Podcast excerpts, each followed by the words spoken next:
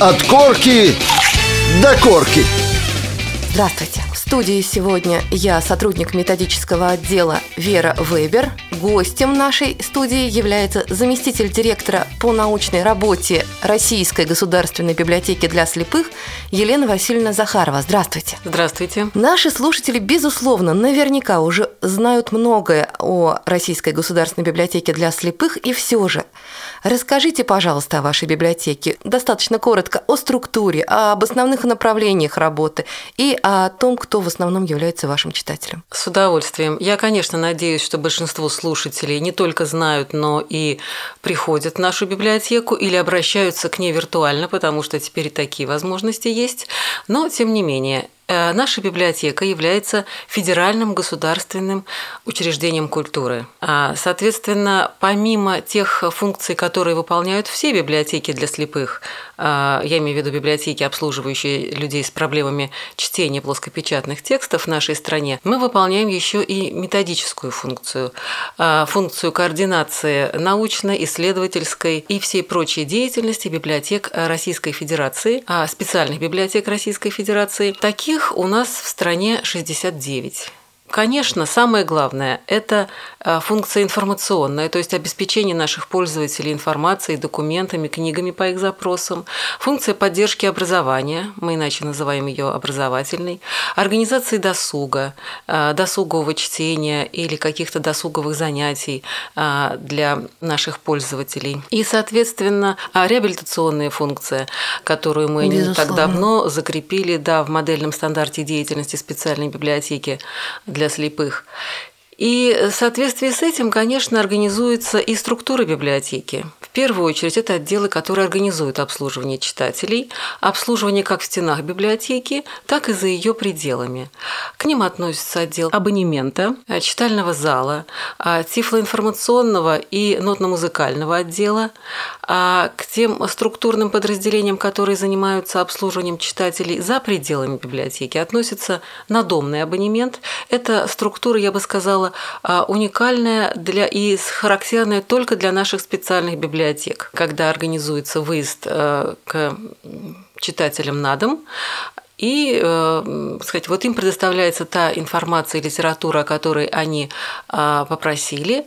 Как правило, это люди, которые имеют какие-то дополнительные проблемы со здоровьем и не могут посещать библиотеку То есть в обычном режиме. сопутствующая инвалидность тоже, да? Да, да. Как правило, это люди пожилые, одинокие, но не обязательно пожилые. Человек и достаточно молодого возраста имеет, может иметь какие-то такие проблемы со здоровьем, которые не позволяют ему либо из дома выходить, либо добраться до библиотеки. Вы знаете, что в мегаполисе иногда очень сложно передвигаться людям, лишенным зрения, и не исключение как бы вот и тот участок, где находится наша библиотека. А это подразделение э, внестационарного обслуживания, которое обеспечивает работу более чем 80 пунктов выдачи специальной литературы в Москве и Московской области. Это много. Это много, да. Вот э, мы организуем такие пункты в тех местах, где э, инвалиды по зрению либо проживают, либо обучаются, либо работают, либо отдыхают или проходят реабилитацию. То есть э, в местах компактного такого пребывания инвалидов по зрению. И э, отдел межбиблиотечного абонемента и заочного абонемента. Это пересылка книг по почте, и я думаю, вы знаете, и, может быть, большинство наших слушателей знает, что пересылка книг по почте бесплатна для наших э, пользователей. Ну и кроме того, конечно, нужно сказать об отделах, которые а, обеспечивают деятельность по обслуживанию читателей. Это отделы комплектования, отделы организации электронного каталога, это отделы книгохранения, а, авто, отдел автоматизации, конечно, научно-методический отдел – а, э, точнее мы его называем отдел а, организационной научно-методической работы. Вот. Э, отдел редакционно-издательской деятельности, который занимается, а, то есть обеспечение такой вот до издательской подготовки тех рукописей и материалов, которые готовятся в стенах нашей библиотеки. А, да, вот у нас отдел методический и отдел а, тифлобиблиографический, они готовят целую серию а, изданий А, ну, кроме них и другие специалисты библиотеки этим занимаются. Но вот тут на выходе и все стекается в отдел редакционной работы. Таким образом, наши библиографические указатели, методические пособия, а библиографических указателей целая серия выходит. Традиционно они выходят а, Они выходят ежегодно. в плоскопечатном варианте? Да. Издание библиографического и методического характера выходят именно в плоскопечатном варианте, и они адресованы сотрудникам библиотек, обслуживающих людей с проблемами чтения плоскопечатных текстов. Они адресованы а, иногда педагогам, воспитателям, которые занимаются с детьми, и родителям. У нас есть вот целый цикл таких выпусков, называется «Заочная школа для родителей», которые адресованы родителям маленьких незрячих детей и помогают им сориентироваться э, вот в этой сфере, в этом мире, а научить их вот тем каким-то занятиям, которыми можно заниматься с детьми, как развивать ребенка познавательную сферу, а, тактильные ощущения, реабилитировать его, научить его общаться с другими детьми, взрослыми, зрячими. Вот это все включается в цикл вот этих самых наших занятий. Ну и, конечно, а, можно сказать еще о таких а, нештатных структурах, к которым относится, например, центр, вот если уже я упомянула детей, то у нас есть центр ранней интервенции, то есть это раннего вмешательства в развитие детей с проблемами зрения. Это Центр художественной эстетической реабилитации, который включает в себя и зал тактильного восприятия произведений искусства, и звукозапись э, книг, соответствующей тематике, проблематики и подготовку рельефно-графических иллюстраций для различных целей, а вот, ну и так далее. Там речь идет и о тифлокомментировании выставок по произведениям искусства, фильмов, спектаклей и так далее. И тут этим всем занимается Центр художественной эстетической реабилитации. Ну, то есть библиотека сейчас это и реабилитационный центр, и информационный, и даже издательство.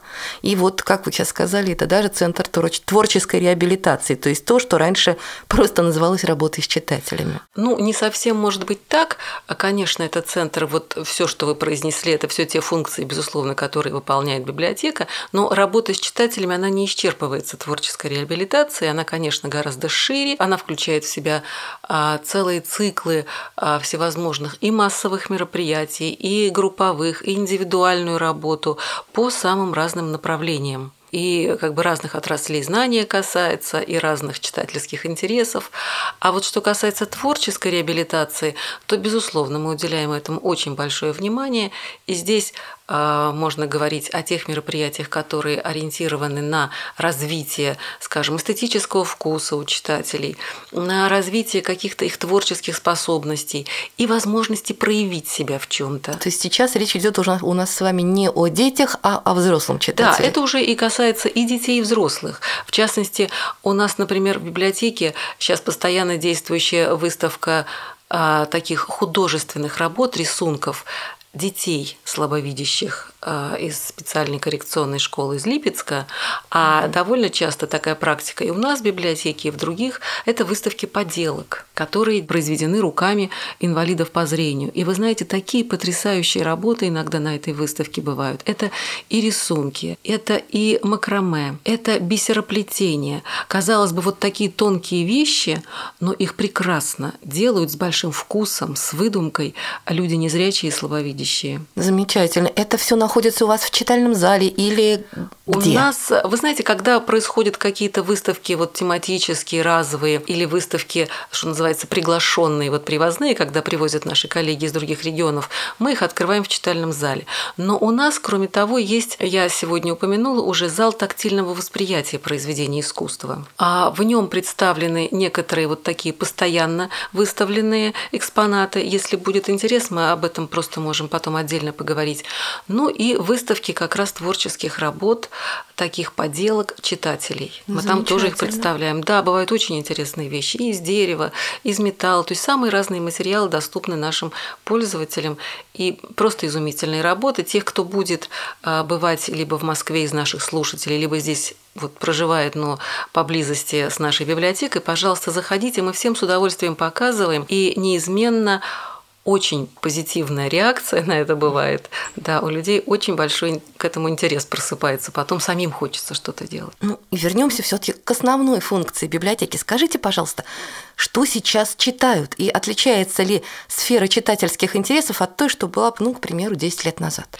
Я бы сказала так, что люди, у которых проблемы чтением плоскопечатного текста, на самом деле интересуются всеми теми же проблемами, вопросами и книгами, как и мы с вами и все остальные зрячие люди. Разница только в том, что доступно им гораздо меньше вот этих информационных ресурсов и книг. И именно на это нацелена работа как наших специализированных издательств, так, собственно говоря, и библиотек.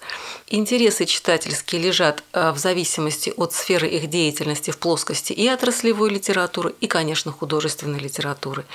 И нужно сказать, что наши специализированные издательства, а их, в общем-то, три на всю Россию, я думаю, что наши пользователи их прекрасно знают, они свои планы составляют а, в соответствии с теми пожеланиями, которые получают от нас и от других библиотек.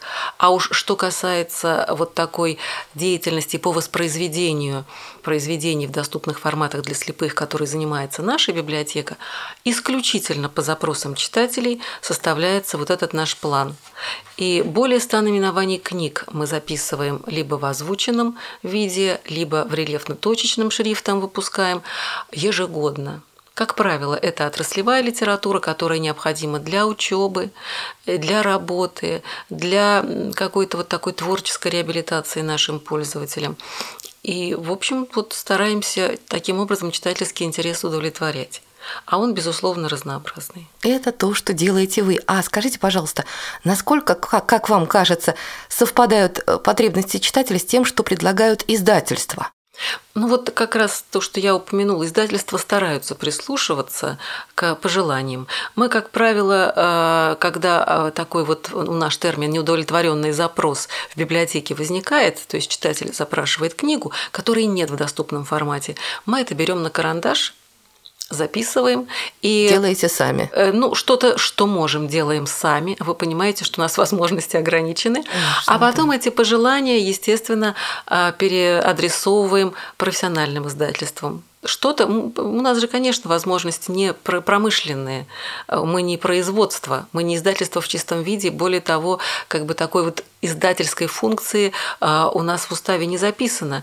Мы занимаемся воспроизведением актуальных каких-то книг и других материалов, может быть, не книжных, журнальных, неважно не каких, в доступном формате, в таком ограниченном тиражом в соответствии с запросом читателей. И в связи с этим еще такой достаточно больной вопрос, с которым я сама столкнулась в вашем читальном зале, о сканировании полных текстов документов и об авторском праве.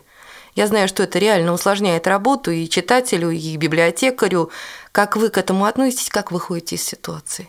Безусловно, проблема больная, но возникшая, что называется, не на пустом месте, а это следствие конечно. требований Гражданского кодекса. Конечно. Да, это, конечно. В первую очередь его четвертой части. И мы, как государственное учреждение, безусловно, работаем в рамках закона. И в рамках закона мы стараемся найти те способы, которые все-таки облегчают жизнь нашим пользователям.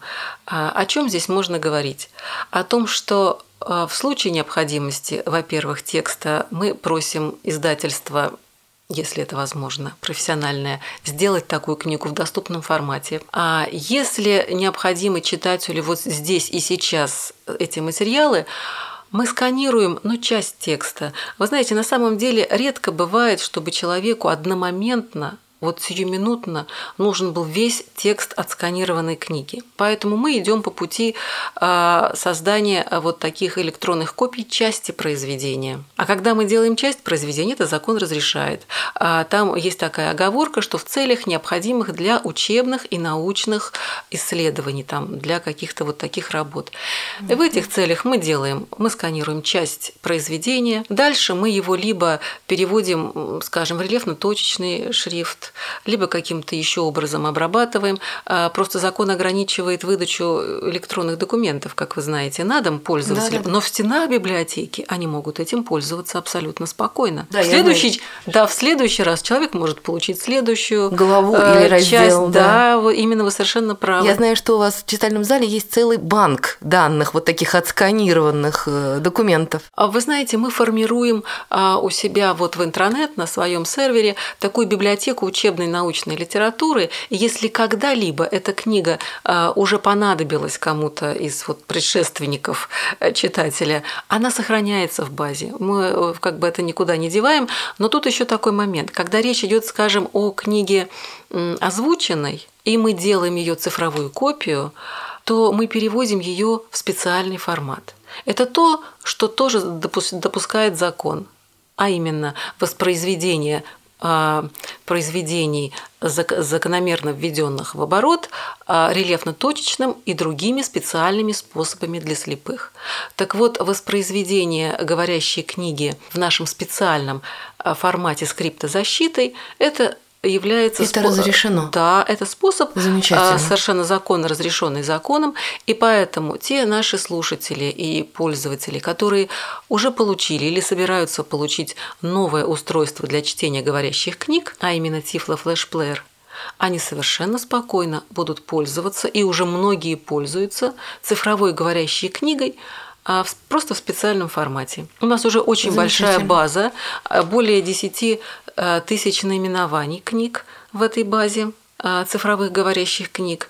Их можно получить, придя в библиотеку со своей флеш-картой, да, либо договориться, что заранее будет в библиотеке записано, и вы просто поменяете свою флеш-карту на нашу, и, соответственно, многие этим пользуются, чтобы не ждать в тот момент, когда вы пришли в библиотеку, вас уже ждет выполненный ваш То заказ. есть можно даже по телефону заказ сделать? Да, можно позвонить э, на абонемент, э, поговорить с библиотекарем, сказать ваши пожелания, что вы хотели бы взять, какую литературу в следующий раз, и для вас из базы это будет записано, и вы приходите, просто меняете свою флеш-карту на библиотечную, а затем в обратном порядке. Ну и кроме того, у нас еще есть э, ну, фонд, фонд флеш-карт, как бы фонд книг э, цифровых говорящих уже записанных на флеш-карты, и их можно просто приходить, брать как обычную литературу. Вот это то, тот способ, который мы нашли для того, чтобы все-таки обслуживать читателей цифры. Вы же знаете, наверное, что говорящая книга – это самая популярная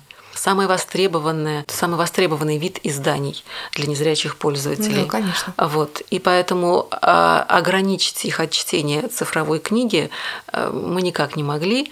Естественно, развитие новых технологий позволило нам вот сделать вот такой прорыв. Ну, не нам, конечно, изобретателями являемся не мы, мы являемся пользователями а, этого стандарта, но тем не менее мы благодарны а, вот, техникам, инженерам, которые сумели найти такой способ. Радио ВОЗ. Для тех, кто умеет слушать. С вами передача «От корки до корки». Я напомню, мы беседуем с заместителем директора Российской государственной библиотеки для слепых по научной работе Еленой Васильевной Захаровой. И я хотела бы спросить еще вот о чем. Сейчас общество слепых стремится поддержать в своих рядах молодежное движение. Вот на, тоже, на ваш взгляд, каковы перспективы и как развитие современных информационных технологий на этом отражается? Я имею в виду, в частности, э, компьютерные классы, их возможности. И интересен опыт вашей библиотеки в этой сфере. Я думаю, что молодежное движение, безусловно, заслуживает всяческой поддержки, и молодежь э, должна получать э, то, что ей сегодня нужно в первую очередь для образования, для адаптации в профессии, для развития своих творческих возможностей и так далее, и так далее. И, конечно, хорошо, когда условия для этого создаются и обществом, я имею в виду Всероссийское общество слепых, и библиотекой, и надо сказать, что очень многое и у нас, и в регионах делается совместно. В частности, мы регулярно с Центральным правлением общества слепых, а, во всяком случае, вот раз в год согласовываем наши планы, даем наши предложения о том, что делается вот в библиотеке и каким образом это может быть согласовано с тем, что делает общество. Конечно, мы поддерживаем все, что связано с образованием молодежи. Мы создаем и ресурсную базу для этого, и условия для работы с информацией в стенах библиотеки. А, вот вы упомянули компьютерный класс, но у нас а, это как бы такая структура, которую мы называем центром коллективного пользования электронными ресурсами и тифлотехническими средствами. Это начиналось как компьютерный класс, да? Ну да, оно по сути выглядит как компьютерный класс, потому что это зал, оборудованный компьютерами, и надо сказать, что компьютеры, которые в нашем вот этом классе, они все с выходом в интернет, они достаточно хорошие машины, я бы сказала, которые адаптированы, да, они адаптированы для работы как незрячих, так и слабовидящих людей потому что там хорошие экраны, есть возможности, а, то есть по программе все стоят для увеличения шрифта, а для людей с лишенных зрения есть возможность работы и с а, синтезатором речи, и с брайлевским дисплеем, то есть все возможности, какие а, человек хочет, он здесь может получить. Также и ресурсы. У нас есть ресурсы, которые мы уже, так сказать, накопили, они в читальном зале как фонд стоят, грубо говоря, диски, например, да, с какими-то программами обучающими, с учебниками и так далее.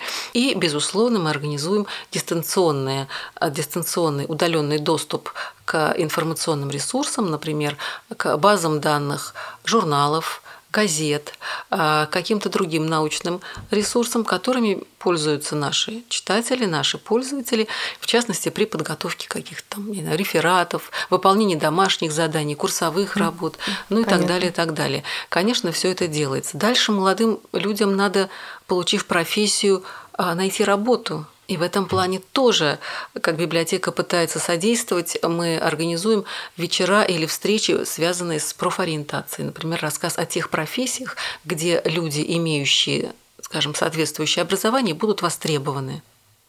И человек в соответствии с своими способностями, знаниями, склонностями пытается эту работу каким-то образом вот освоить. И я вам хочу сказать, что библиотека сама по себе тоже является таким местом, которое помогает людям а, найти работу. А, у нас, а, например, в библиотеке 118 сотрудников, из них 26 – это люди, имеющие какие-либо проблемы со здоровьем имеющие инвалидность. И в том числе 16 человек – это инвалиды по зрению первой второй группы. И я вам должна сказать, что это не просто там рядовые сотрудники, это специалисты, они на очень ответственных участках работают. И вообще сам факт того, что библиотека, ну, библиотека, безусловно, является как бы, ну, работодателем, помогает человеку найти а, работу, а, адаптироваться, сориентироваться и так далее, и так далее. Но мне кажется, что этот факт является таким, ну, как бы реабилитационным моментом, что ли, и для других людей. Думаю, с проблемами да. зрения. Они, они видят, что можно найти работу, будучи незрячим, можно стать специалистом и можно много что делать. Вот. На таких участках, как, скажем, сканирование текстов, в том числе брайлевских, у нас работают незрячие специалисты. Угу. А, обучение и адаптация, реабилитация маленьких незрячих детей у нас тоже работают незрячие тифлопедагоги, тифлопсихологи. А, ну и на, на прочих других участках, скажем, вот в компьютерном классе, как вы его назвали, да, в центре коллективного пользования консультантами работают незрячие специалисты. А на правовой, центр правовой информации. У нас традиционно тоже на этом участке работает специалист, имеющий образование, незрячий, который хорошо понимает нужды проблемы людей, вот, лишенных зрения или какой-то другой а, с проблемой со здоровьем. И не просто из базы, там, скажем, находят, выдают какой-то закон, но они могут его прокомментировать профессионально помочь, подсказать какие-то практические вещи. Поэтому, мне кажется, это тоже такая вот составная часть, а, скажем, вот этой самой поддержки. Это все молодые люди. Они достаточно молодые люди, но уже состоявшиеся как специалисты, своим примером показывающие, что да, это все возможно. Безусловно. Это можно, и э, как бы это заражает. Я думаю, что этот пример заражает. Елена Васильевна, а вы не подскажете, вот вы сейчас упомянули о так называемых профориентационных мероприятиях, а когда ближайшее? Вы знаете, вот сейчас вам сходу не скажу. Примерно. Сходу не скажу, но наверняка что-то вот весной уже что-то будет. У нас а, в мае будет вечер, а, посвященный Айсану Ивановичу Лапшину. Человек достаточно известный, Известный, да, редактор человек. журнала, да, который своим примером показывает, как можно а, в профессии состояться и как бы сделать много полезного для других. То есть не просто самому так же, как и реабилитологи, они не, просто сам по себе состоялся, да, но человек, который сумел очень многим помочь за свою жизнь, то есть вот, так сказать, вложился. Такой вопрос еще. А, Ваша библиотека разрабатывает и защищает проекты по грантам. Это так? Это отражено и на сайте вашем. А, Скажите, к какой области они большей частью относятся? Обучение, реабилитация, издательская деятельность, может быть, краеведение. Расскажите, пожалуйста, вот об этом опыте и о вашем участии во всероссийских конкурсах творческих работ, может быть, даже о наградах ваших. О, вы знаете, конечно, каждая библиотека а, осваивает такое, так называемое проект направление как, как проектная деятельность. Мы, конечно, готовим проекты, а, направляем их и в благотворительные фонды, и в программы, а, в такую как федеральная целевая программа «Культура России», и президентский фонд, и другие. И нужно сказать, что многое в нашей библиотеке было сделано изначально а, как проектная работа грантовая, в частности, вот центр а, детский или центр ранней интервенции, он как раз создавался как такая проектная работа, она сделанная там на вот гранты, полученные То библиотекой. как раз это грант. Да, как раз это вот и грант. Ну, дальше, безусловно, есть условия, что э, развитие это уже получает без грантовой поддержки направления работы уже, собственно. Тем ценнее. Да, конечно, конечно. Но это одно из условий, по которому библиотека или либо другое уч- учреждение получает грантовую поддержку, что она гарантирует развитие деятельности уже дальше собственными силами. И, э, конечно, наши гранты касаются а, в значительной степени и работы с детьми, а, поскольку это требует, э, как правило, дополнительных каких-то вливаний, связанных и с оборудованием детского центра, вот этого самого кабинета, где дети занимаются, с оснащением его там, техникой, а, информационными ресурсами, какими-то играми развивающими и так далее в этом направлении. Ну и с точки зрения художественной реабилитации наших пользователей мы тоже готовим гранты, которые э, позволяют, я имею в виду проекты, проекты на гранты, которые позволяют оснастить его дополнительными экспонатами.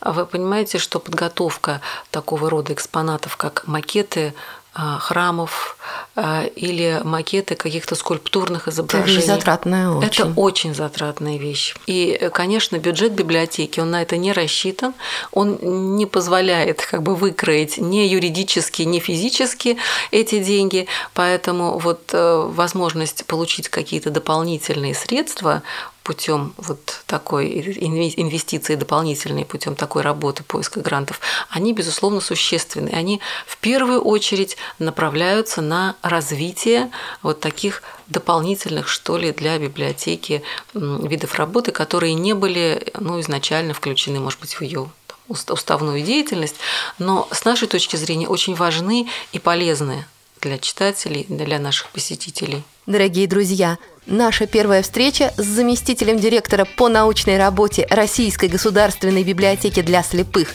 Еленой Васильевной Захаровой подошла к концу. С вами была Вера Вебер.